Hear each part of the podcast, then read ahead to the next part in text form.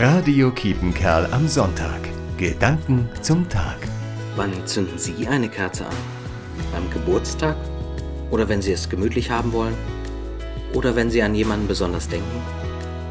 Vielleicht zünden Sie auch nie eine Kerze an. Ich mache das auch eher selten. Aber wenn es jetzt dunkler wird, passiert das schon ab und zu.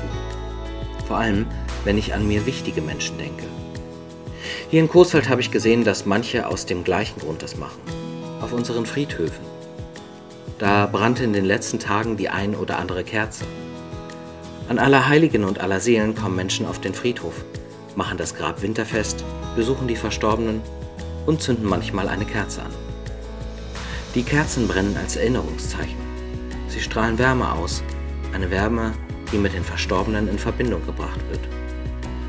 Und manchmal stehen die Kerzen auch als Hoffnungszeichen, dass mit dem Tod eben nicht alles vorbei ist. Ein schönes Zeichen, was auch zu Hause geht. Für meine Verstorbenen brennt hier heute auch eine. Matthias Bude, Coesfeld. Radio Kiepenkerl am Sonntag. Gedanken zum Tag.